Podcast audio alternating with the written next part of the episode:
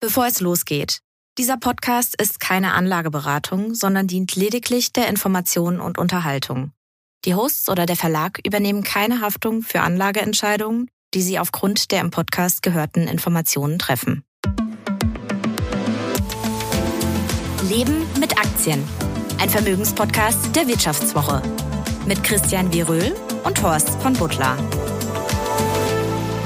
Herzlich willkommen zu einer neuen Folge von Leben mit Aktien, dem Vermögenspodcast der Wirtschaftswoche. Vorne mit Horst von Butler. Und Christian Weröhl. Ja, Christian, hinter dir liegen emotionale Tage. Dein Sohn wurde eingeschult. Ja, es war richtig schön. Ich bin ja selber sehr gerne zur Schule gegangen, auch weil ich wirklich tolle Lehrer hatte, die mir mehr vermittelt haben als nur Wissen. Und ich hoffe, mein Sohn macht genau diese schöne Erfahrung. Der Start war auf jeden Fall schon mal super. Ich muss jetzt so ein bisschen altklug sein. Äh, es wird ganz, ganz schnell gehen. Plötzlich sind die dann im Gymnasium.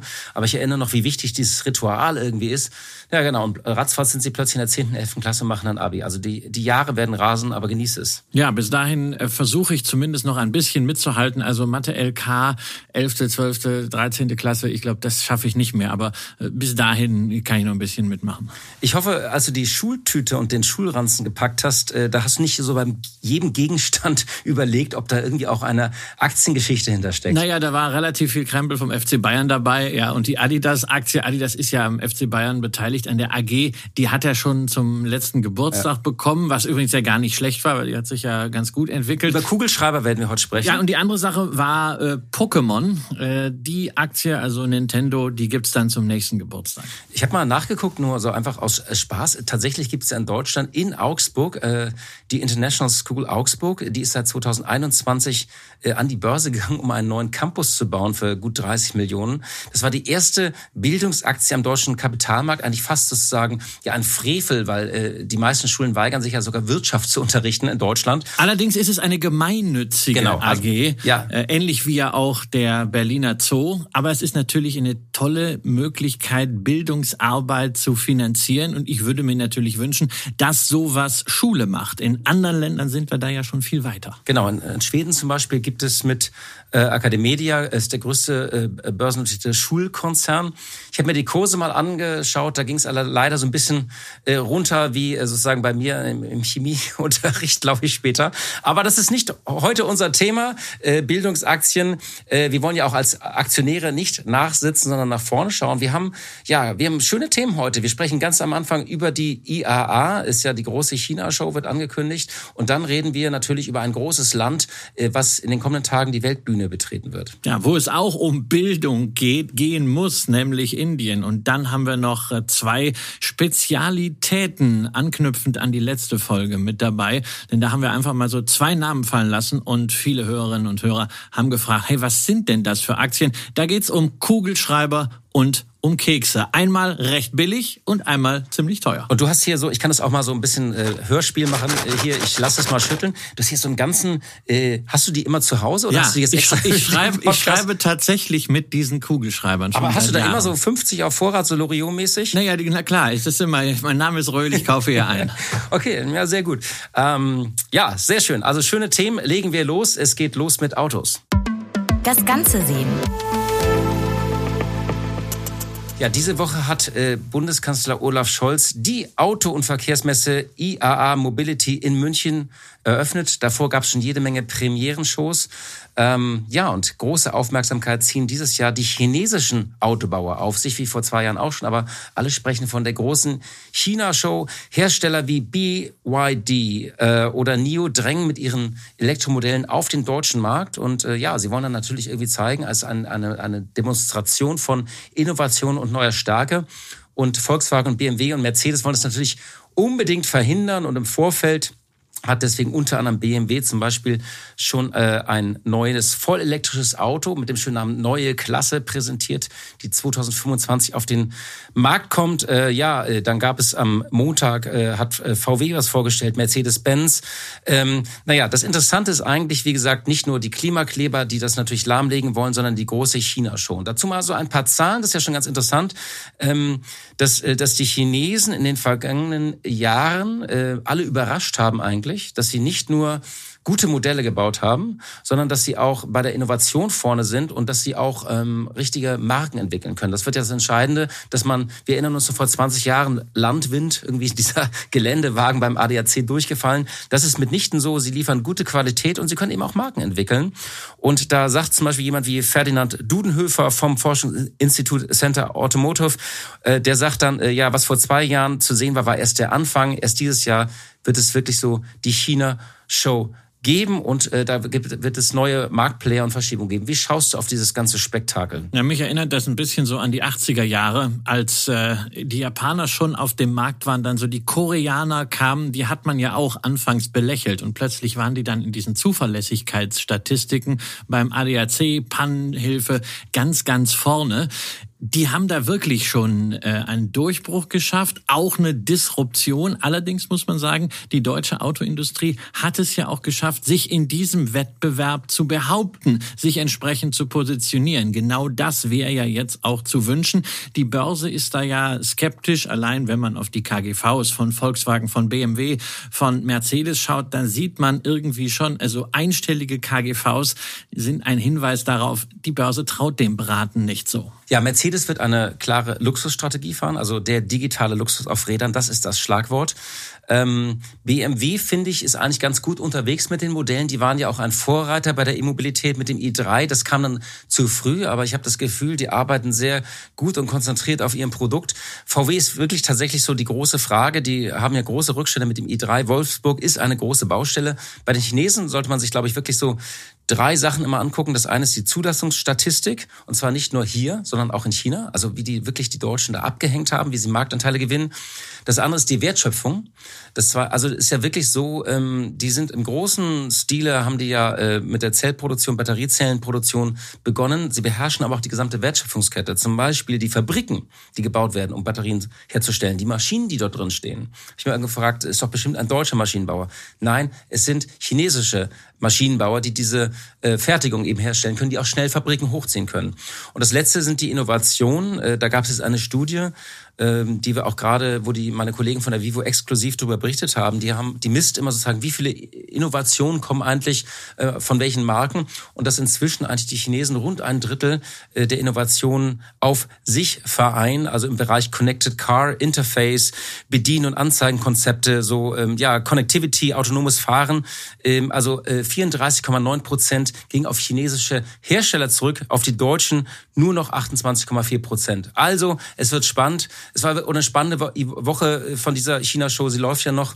Äh, ich glaube aber, es wäre zu früh, die Deutschen abzuschreiben. Es wäre zu früh, die Deutschen abzuschreiben. Und man kann sicherlich davon ausgehen, es wird so etwas Ähnliches passieren wie vor 100 Jahren, wo es auch ganz, ganz viele Automarken plötzlich gab und die sich dann zusammengeschlossen haben, aber viele auch schlichtweg verschwunden sind später als Brand nochmal wieder aufgelebt sind. Man tut sich als Anleger sicherlich schwer, da rein zu investieren. Ich mag Autos, abgesehen von dieser verwegenen Story äh, Porsche, äh, Volkswagen, die aber einen eigenen Hintergrund hat, nicht sehr. Aber wir sehen auf jeden Fall, das Auto ist nicht tot. Und das zeigt auch eine Umfrage, die der Verband der Automobilhersteller jetzt gerade pünktlich zum Start der IAA präsentiert hat. Danach sagen nämlich drei Viertel der Deutschen, dass das Auto für ihren privaten Alltag unverzichtbar ist. Ist natürlich auch ein Verdikt über alles, was mit Carsharing, mit ÖPNV zu Sharing tun hat. Sharing is caring. Ja, das funktioniert auch hier in Berlin Mitte. Nur Deutschland ist eben nicht Berlin Mitte. Und da muss noch eine ganze Menge passieren, bevor man das Auto stigmatisiert. Und ich persönlich bleib dabei, Mobilitätsplattformen wie eine Sixt oder wie eine Uber, die wir uns ja auch mal hier im Podcast anschauen könnten, sind für mich die eindrucksvollere und die eingängigere Story als jetzt das Ratespiel, wer von den einzelnen Autoherstellern tatsächlich überlebt und erfolgreich sein wird in Zukunft. Halten wir fest, Berlin Mitte ist nicht Deutschland. Da hast du dich ganz schön weit aus dem Fenster gelehnt heute Morgen. Aber kommen wir jetzt zur nächsten Rubrik. Wir wollen uns ein großes Land anschauen, das bevölkerungsreichste Land der Welt, und zwar Indien. Ländersache. Ja, die Vivo hat gerade aktuell auch die Titelgeschichte darüber geschrieben, über Indien. Die übernehmen jetzt ja die G20-Präsidentschaft. Und schon in den vergangenen äh, Monaten gab es ja einige Wegmarken. Es gab einen neuen Anspruch äh, bei Indien. Ähm, sie sind nicht nur symbolisch das bevölkerungsreichste Land der Welt. Sie sind auch so der, der ewige Hoffnungsträger. Jahrzehntelang stand ja dieses sehr widerspruchsvolle Land äh, äh sich selbst so auch so ein bisschen im Weg. Es war immer zugleich äh, dynamischer Hoffnungsträger und chaotischer Scheinriese. Ich zitiere jetzt auch nochmal kurz von den Kollegen. Es war eine halbdemokratische Atommacht, halb hindu-traditionelle Kastengesellschaft, einerseits moderne Softwarenation, andererseits rückständiges Entwicklungsland, das sich der moderne verweigert. Und äh, ja, jetzt schauen alle auf Indien, weil China ja auch schwächelt und fragen, ist, ist sozusagen Indien jetzt das, der wirklich endlich mal so der neue Hoffnungsträger?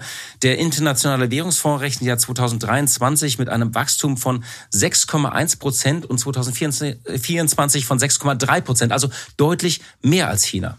Ja, das ist eindrucksvoll und es ist natürlich auch eindrucksvoll, wie viel Geld nach äh, Indien jetzt fließt, wenn man gerade im Rahmen dieses De-Risking sieht, was Unternehmen jetzt schnell dort aufbauen, nicht nur Apple, sondern natürlich auch produzierende Unternehmen von äh, beispielsweise BASF bis hin zu dem ja auch börsennotierten, in Anführungszeichen, Mittelständler, den ihr in der Story erwähnt, nämlich die Dürr.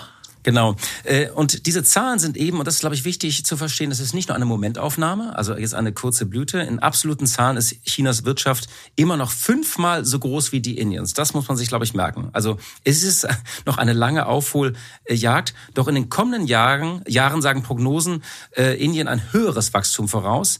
Zum Ende dieses Jahrzehnts dürfte dann Indien zur drittgrößten Volkswirtschaft der Welt aufsteigen und wen überholen? Deutschland. Das heißt, Indien ist jetzt so ein stark umworbener Schlüsselstaat in diesem großen globalen äh, Machtpoker, ist eine ambivalente Nation. Wir sehen ja, wenn wir so bei Konflikten wie jetzt mit Russland, dass China laviert auch, aber fährt immer einen eigenen Kurs gegen den Westen. Und das ist natürlich die Frage, wie verhält sich Indien? Und die verhalten sich ja so einen Tick anders. Sie sind nicht eindeutig Unterstützer. Sie nehmen natürlich auch gerne das äh, russische Öl. Also sie haben sich traditionell ja schon immer als blockfrei definiert. Aber deswegen ähm, ist so die Frage, welche Äquidistanz wird es zu Russland und zu Europa auch geben? Also wie wird Indien sich da positionieren? Und ähm, ja, höchste Zeit also mal auf diesen indischen Aktienmarkt einen Blick zu werfen. Ja, wobei man natürlich auch mit äh, diesen ganzen Wachstumsnarrativen ein bisschen vorsichtig sein muss. Wir lesen ja hier immer sehr viel über die indischen IT-Kräfte, dieses ganze Outsourcing und es liest sich ja immer so ein bisschen, als wäre das wirklich äh, jetzt ja eine Hightech-Nation mit über einer Milliarde Menschen. Und da gießt ja der Princeton-Ökonom äh, Modi mit seinem Buch äh, India is Broken mal äh, so richtig Wasser in den Wein, weil er sagt, es gibt viel zu viele Dinge, die einfach nicht funktionieren. Indien ist immer noch viel zu stark ländlich, agrarwirtschaftlich geprägt. Wir haben es nicht geschafft, Bildung in der Breite hinzukriegen. Und dann bleibt soziale Mobilität auch, ne? Soziale Mobilität, äh, Durchlässigkeit, Gleichstellung, auch immer ein ganz wichtiges Thema für Gesellschaften, die wachsen wollen. Und natürlich Ökologie. Das sollten wir nicht vergessen. Diese Mülldeponie Gazipur in Neu-Delhi, die sieht man vom Mond aus. Die ist größer als das Taj Mahal und äh, da kommen jedes Jahr ein paar Meter dazu.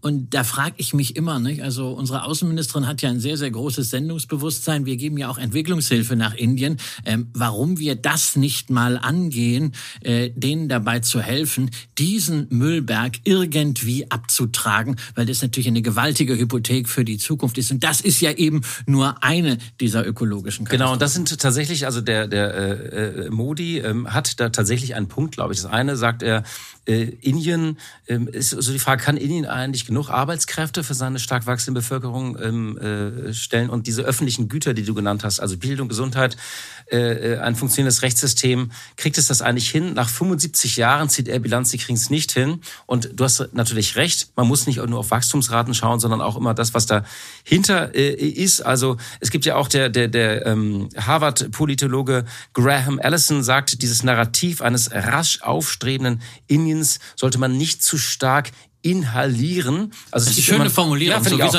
wie, so, eine Droge. So, ja, so richtig, so richtig reinziehen. China, China ist jetzt nichts mehr, das läuft nicht. Jetzt ziehen wir uns mal eine Portion Indien rein, ja. Ja, ich glaube, man braucht immer so eine Wachstumsstory, nicht? Irgendwie so. Wir haben ja schon letztes Mal besprochen, wie ambivalent auch diese Schwellenländer-Wachstumsstory ist, dass sie eben nicht so kohärent ist und so, so glatt verläuft, wie das dann immer suggeriert ja, und Wachstum der, Wachstum der Volkswirtschaft heißt noch lange nicht Wachstum der Aktienkurse. Und gerade beim indischen Aktienmarkt wollen wollen wir ja nicht vergessen, da gibt's noch eine ganze Menge Aufholpotenzial. Du hast es gerade erwähnt. Also die sollen im Laufe dieses Jahrzehnts die drittgrößte Volkswirtschaft äh, der Welt werden. Aber da ist natürlich beim Aktienmarkt noch viel zu tun in puncto Breite und Tiefe. Denn wenn wir mal gucken auf den MSCI India, dann stellen wir fest, der hat gerade mal 115 Unternehmen mit einem Börsenwert von nicht einmal einer Billion Euro umgerechnet. Nur mal zum Vergleich, China All Shares MSCI sind 750 Unternehmen mit einem kumulierten Börsenwert von 3,2 Billionen Euro. Und in Deutschland, ja, haben wir ne, eine schlechte Aktienkultur. 59 Unternehmen sind da im MSCI Germany, aber die bringen dann immerhin 1,2 Billionen Euro auf die Waage. Das heißt, noch ist der deutsche Aktienmarkt ne, so schlecht und so klein und so putzig er auf uns auch manchmal wirken wird größer noch, als der indische. Genau, deutlich größer. Also, und wir sind ja auch ein paar weniger Menschen, muss man auch übrigens sagen. Also gemessen an der Größe und Dynamik des Landes fehlt es dem indischen Markt, äh, Aktienmarkt, das kann man festhalten, in Relation vor allem auch zu China noch an Breite und Tiefe. Ähm, lange Zeit war es bei der Wertentwicklung ja äh, so in Linie mit dem äh, mit mit mit äh, China, das ja diesen äh, MSCI Emerging Markets sehr stark dominiert, hat sich aber in den vergangenen drei Jahren nach oben abgesetzt. Ja, also man kann das wirklich teilen. In diesem MSCI India gibt's wie alle Schwellenländer Länderindizes seit 1992. Und wenn man da mal inklusive Dividenden in US-Dollar draufschaut, dann hat Indien in dieser Zeit, also so rund 30 Jahre, 500 Prozent plus gemacht. Der MSCI Emerging Markets 430 Prozent. Das ist jetzt nicht so wahnsinnig viel, aber äh, an, an Differenz. Aber seit März 2020, also seit seit dem Corona-Crash. Da sehen wir eine deutliche Entkopplung. Indien hat sich seit den Tiefszeiten da mehr als verdoppelt. Der MSCI Emerging Market leidet unter China, hat nur 30 Prozent plus gemacht. Und die Verdopplung in Indien, die hat natürlich zu einem geführt, was wir letzte Woche schon mal im Vergleich angesprochen hatten. Billig ist das nicht mehr. KGV ist dort 26 nach hinten gerechnet, also historisch, ähm, während wir im MSCI Emerging Markets Durchschnitt 14 haben, nach vorne gerechnet 20 versus 12 und Dividendenrendite 1,3 Prozent versus 3 Prozent. Nach einer kurzen Unterbrechung geht es gleich weiter. Bleiben Sie dran. Sie leben Fairness, Kultur und Werte? Zeigen Sie Ihr Engagement als Arbeitgeber und werden Sie Teil der Fair Company Initiative. Mit der Fair Company Initiative zeichnet das Handelsblatt Unternehmen aus, die insbesondere Berufseinsteigern und Young Professionals ein faires, attraktives Arbeitsumfeld bieten. Zu den entscheidenden Werten gehören unter anderem das Engagement für Mitarbeitende, Diversity und Chancengleichheit, Nachhaltigkeit und gesellschaftliche Verantwortung. Erfahren Sie jetzt mehr unter faircompany.de. Ja, und der Anteil äh, Indiens am MSCI Emerging Markets ist ja seit 2006 auch kontinuierlich gestiegen, von 4,6 auf 15 Prozent, also eine deutliche Vergrößerung. Und der Index ist ja nach dem Börsenwert gewichtet. Wenn man es nach dem nominalen BIP gewichten würde, hätte Indien an so einem Schwellenländerindex einen Anteil von 10 Prozent, China übrigens 60 Prozent.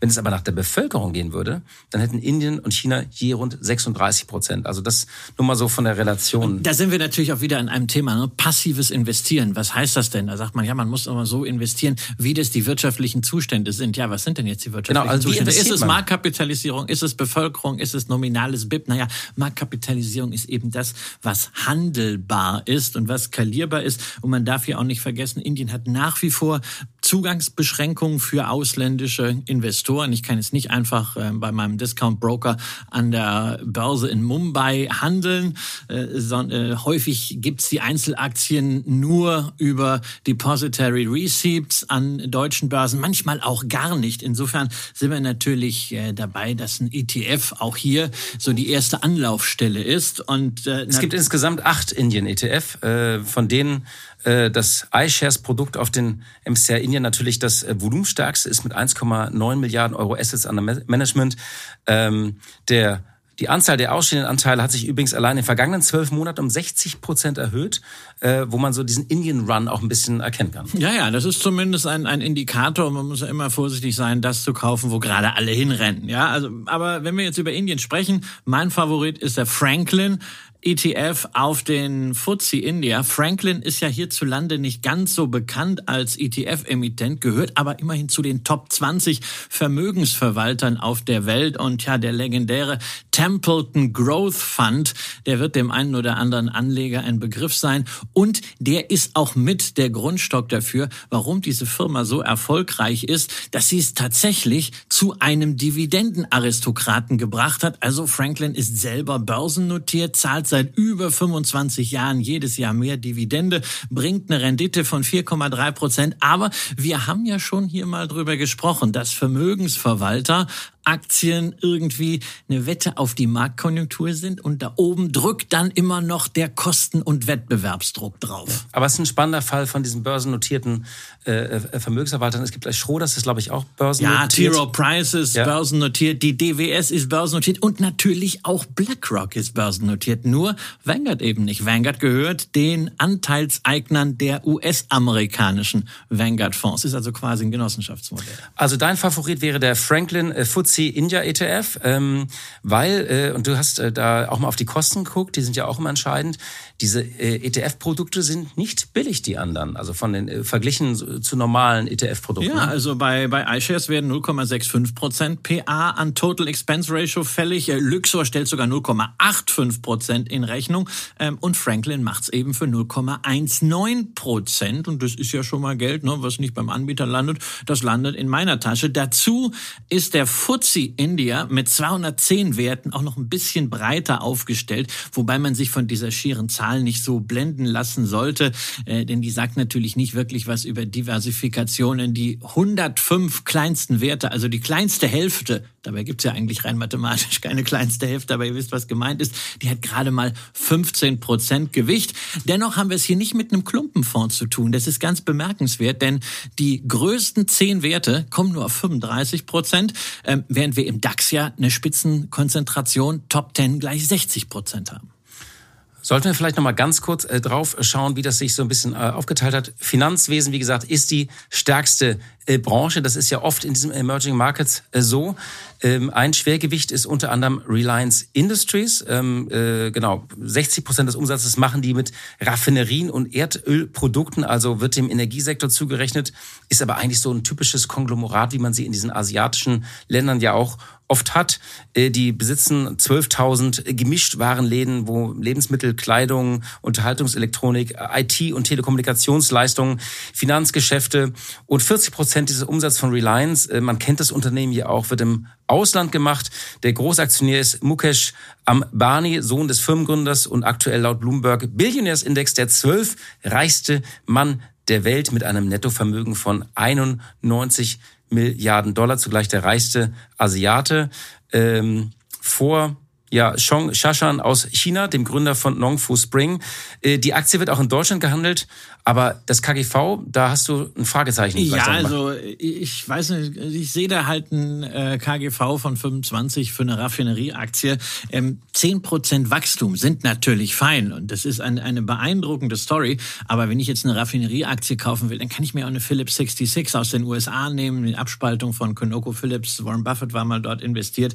Ähm, da habe ich auch acht Prozent Umsatzwachstum im Durchschnitt der letzten Jahre und kriegt das für ein einstelliges KGV. Wird also für mich nicht klar, warum ich hier in einen Emerging Market investieren sollte, in eine einzelne Aktie auch noch, wenn ich nicht mal irgendwie so ein Preiszuckerle geboten bekomme. Und das zieht sich eigentlich auch durch bei anderen Werten. Die Infosys, der zweitgrößte Wert im Index mit fünf Prozent gewichtet, ähm, das ist ja so das, was wir so unter Indien immer verstehen. IT-Dienstleistung, Outsourcing. Sehr präsent auch in, äh, in äh, Davos immer übrigens mit so einem eigenen Stand und eigenen Panels. Naja, ist ja kein Wunder, denn äh, sie machen 60 Prozent ihres Umsatzes in Nordamerika, 25 Prozent in Europa. Das heißt, die treffen dort in Davos natürlich ihre Kunden. Auch das eine super Wachstumsstory, sicherlich. Umsatz 17 Prozent PA, äh, EBITDA 15 Prozent PA gewachsen, Gewinn je Aktie 11 Prozent PA gewachsen, Dividende 19 Prozent PA gewachsen, jeweils in den letzten fünf Jahren. Aber naja, also für ein KGV von 24 kann ich mir auch eine Bechtle dahinlegen äh, aus dem MDAX, die ähnliches Geschäft macht, nicht Outsourcing, aber IT-Dienstleistung und die sich wirklich als Qualitätswert schon bewährt hat, die ich auch viel einfacher kriege. Da muss ich keine Depository Receipts kaufen und äh, ich bleib dabei. Ich kriege hier halt einfach keine Schnäppchenpreise in Indien. Auf Platz drei ist dann die HDFC Bank, das ist eine Vollbank äh, und man findet diesen Namen ja auch zweimal im Index und das ist ja auch so ein bisschen ein, ein, ein Symptom für diese Indizes, dass man immer sagt, Moment, warum sind hier eigentlich manche Unternehmen so drei bis viermal vertreten? Ne? Ja, das ist ja in Indien keine Seltenheit, kennen wir auch aus Südkorea. Nicht? Diese großen Konglomerate, die sich also irgendwie selbst filetiert haben, aber dann auch über Kreuz immer noch beteiligt sind. Das ist so ein bisschen wie in dieser Deutschland AG, Deutschland AG in den äh, 90er Jahren mit allen damit einhergehenden Governance-Defiziten. Das haben wir ja am Jahresanfang gesehen. Da gab es den Skandal um die Adani-Gruppe. Adani hat sieben Werte hier im Index und es gab den Vorwurf von Hindenburg Research, einem der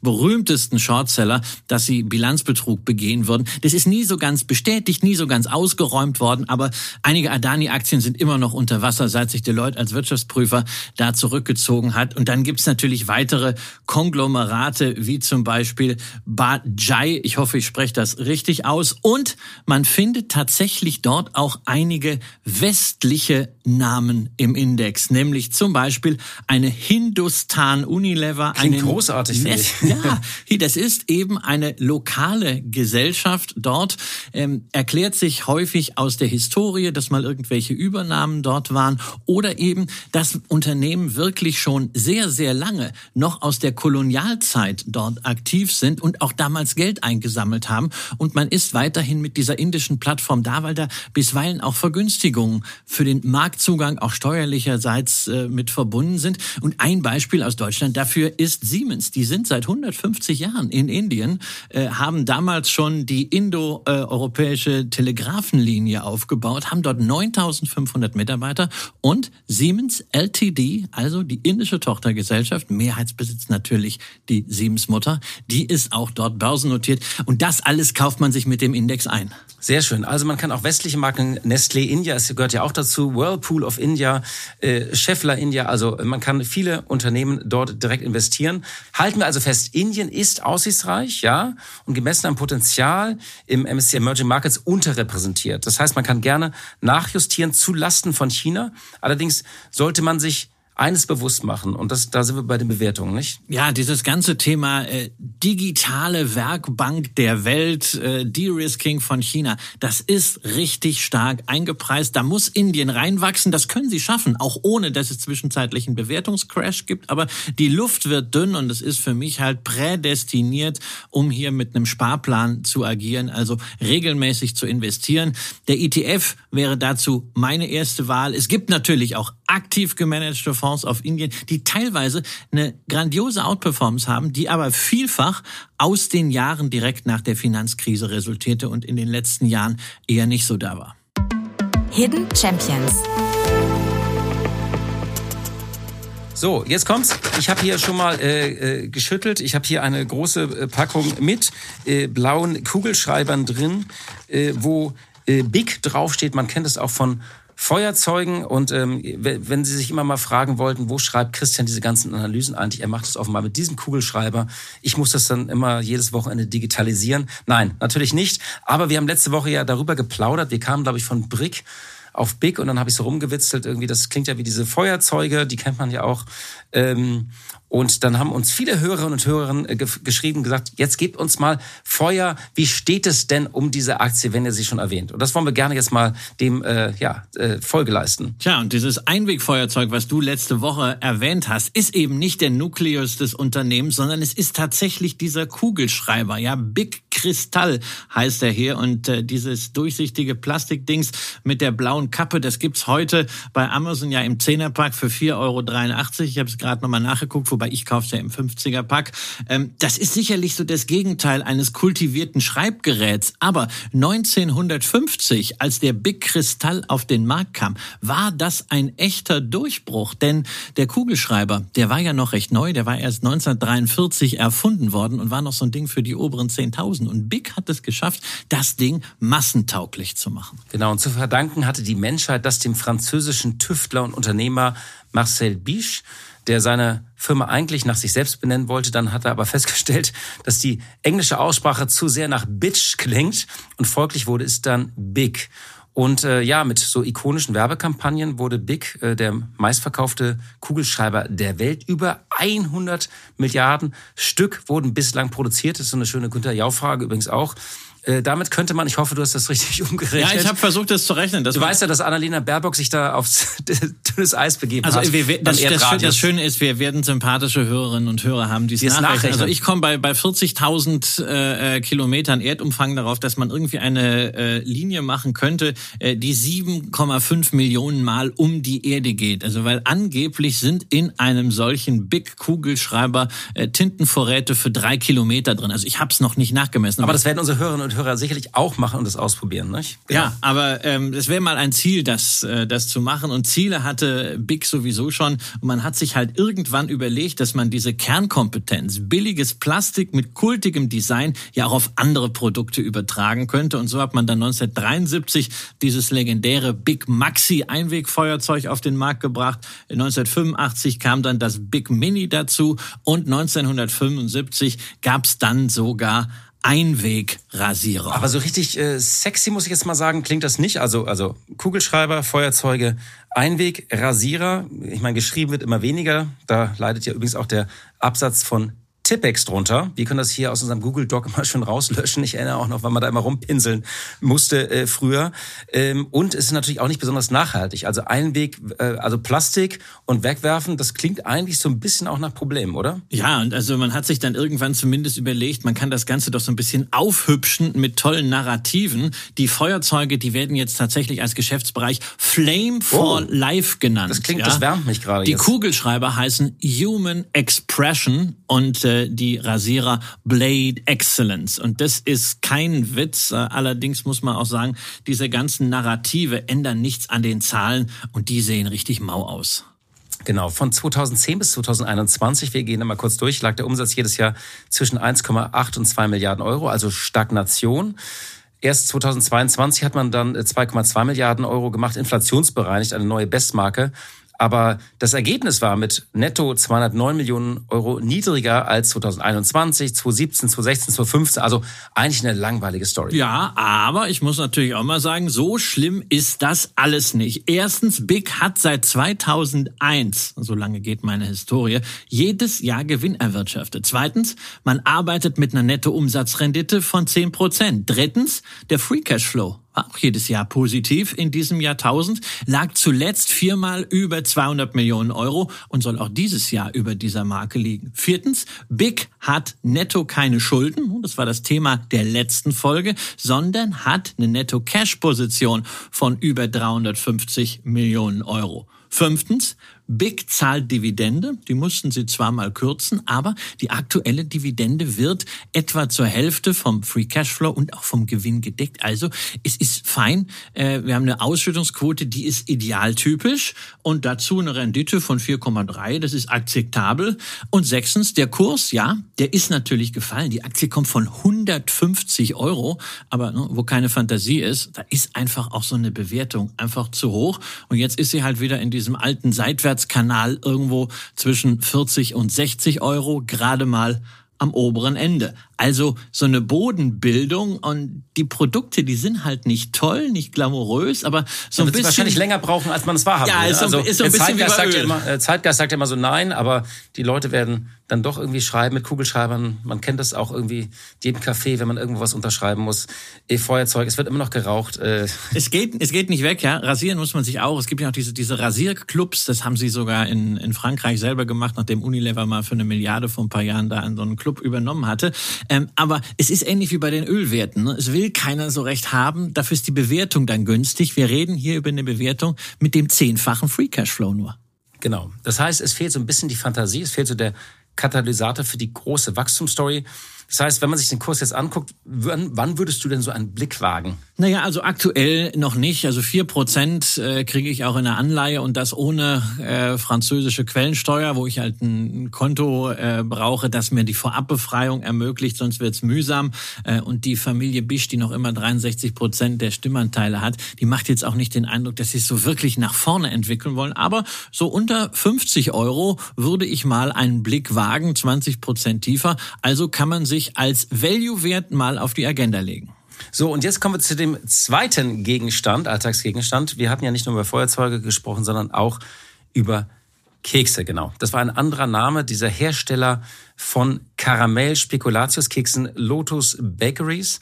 Ähm, man kriegt die ja so gerne mal einzeln verpackt zum Kaffee oder in Meetings, liegen die dann so am Rand der Kaffeetasse. Und da gab es diesen Tweet ähm, von äh, dem äh, PR-Mann Jens Hauschk auf Twitter, der gesagt hat, der schrieb, ich zitiere, ich glaube ja, dass diese Kekse niemand isst und die einfach nur zu jedem Kaffee raus und nachher wieder reingetragen. So, und dann hast du geantwortet so, nee, stimmt nicht, die werden schon gegessen, denn sie müssen gegessen werden, sonst würde das Geschäft nicht so gut aussehen. Und dann ja, äh, und, schon und schon gar nicht die Aktie, ja, denn wenn wir da mal reinschauen, also wir reden ja äh, meistens über Technologiewerte oder Luxuswerte, wenn es so richtig gut gelaufen ist. Also der Hersteller dieser Kekse, Lotus Bakeries aus Belgien, hat in den letzten 20 Jahren einen Kursgewinn von 13.770 Prozent zu verzeichnen. Die Aktie hat sich also weit mehr als verhundertfacht und allein in den letzten zehn Jahren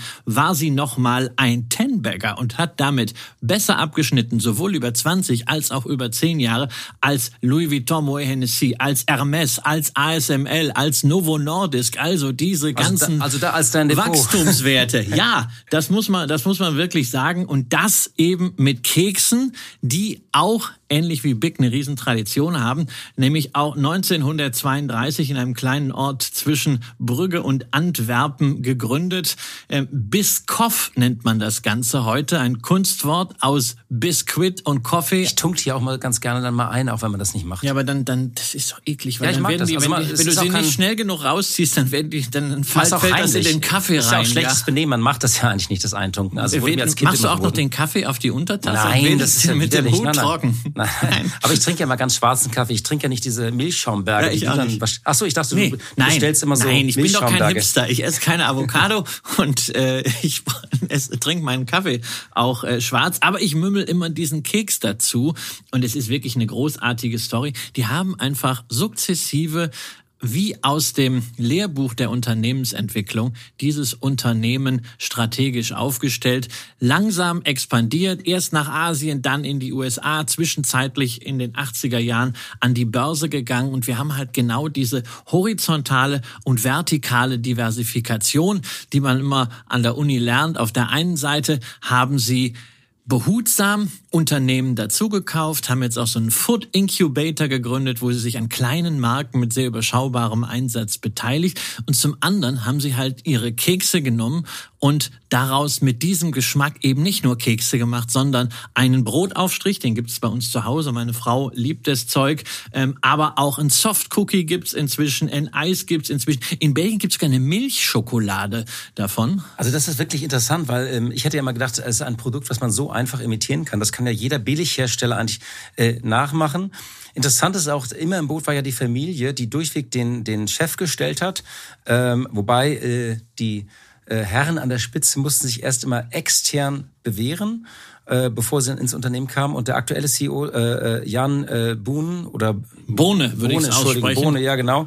Der hat zum Beispiel erst bei PwC gearbeitet und war dann äh, äh bei einem Pharmakonzern im äh, M&A und äh, ja, und die Familie hält nach wie vor 50 Prozent des Kapitals und knapp zwei Drittel der Stimmrechte. Ja, also Familienunternehmen im besten Sinne. Und das Resultat äh, ist das Gegenteil wie bei Big, nämlich Wachstum pur. In den letzten zehn Jahren Umsatz um durchschnittlich 10,7 Prozent PA gesteigert, Gewinn je Aktie um 15 Prozent, Dividende um 17 Prozent PA gesteigert. Und auch nochmal, wenn man auf die einzelnen Werte geht, den Umsatz, es werden dieses Jahr erstmals über eine Milliarde Euro sein, mit Keksen wohlgemerkt, seit 2005 jedes Jahr gesteigert. Also auch Corona und sowas, ne, wo man dann die Kekse zu Hause gemümmelt hat.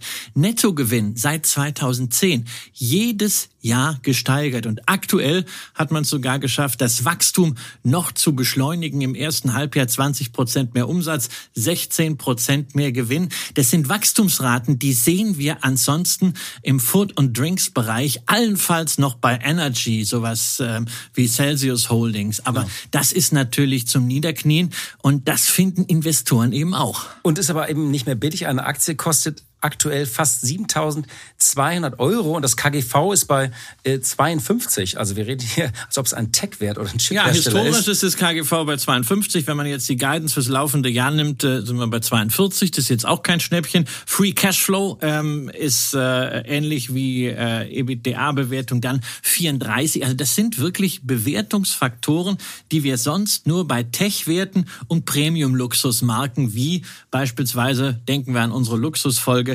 Hermes äh, sehen. Nur in den letzten 10 bis 15 Jahren hat sich eben sukzessive die Wahrnehmung durchgesetzt, dass das keine Keksfabrik ist, sondern eben eines der Unternehmen ist, die in einem Non-Tech-Sektor wirklich kontinuierlich wachsen können. Und deswegen hast du sie ja äh, auch schon in deinem Buch erwähnt, Cool bleiben und Dividende kassieren, schon 2016. Ich lese mal drei Sätze jetzt vor. Darf ich das zitieren? Na ja, gerne. Oh, das ist Wahnsinn. Okay. Also du schreibst sozusagen über kleine Unternehmen, die ihre Dividende sukzessive steigern können. Dazu gehört etwa die belgische Keksbäckerei Lotus Bakeries, wobei Sie jetzt bitte nicht an eine pittoreske Patisserie an der Brüsseler Plein Jourdan denken, eher an das letzte Meeting, als Ihnen nach drei Stunden mit dem dauerschwafelnden Kollegen der Magen auf den Füßen hing und Sie kurzerhand die Schale mit jenem einzeln in Folie eingeschweißten Gewürzplätzchen leer gefuttert haben, die für gewöhnlich zum Kaffee gereicht werden. Genau dieses Karamellgebäck stellt Lotus her, industriell und mit Wachstumsraten, die man sonst eher aus dem Technologiesektor kennt. Also wirklich sehr äh, mal wieder ähm, Weitblick hast du bewiesen? Ja, äh, eigentlich, eigentlich nicht. Also damals, als ich das Buch geschrieben habe, gab es die Aktie zum Preis von irgendwie 1750 Euro und das KGV war 29. Ich habe damals schon darauf hingewiesen, Qualität hat ihren Preis, aber ne, dieser Preis ist halt immer weiter gestiegen. Das Unternehmen hat sich halt auch verbessert. Dummerweise habe ich die Aktie damals nicht gekauft und man.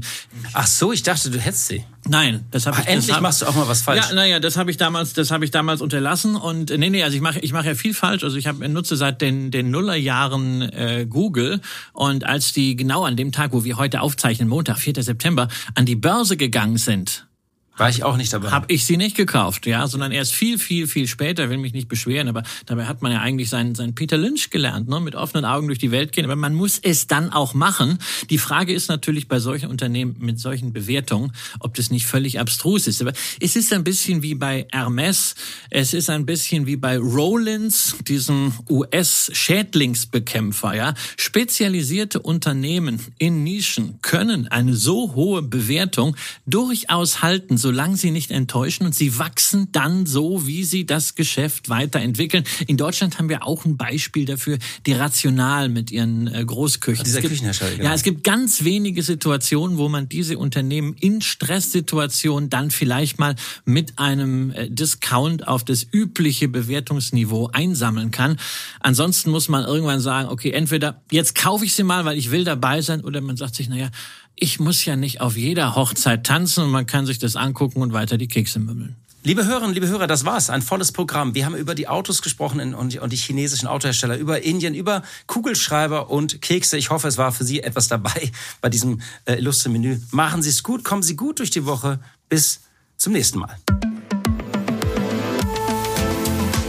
Leben mit Aktien. Ein Vermögenspodcast der Wirtschaftswoche.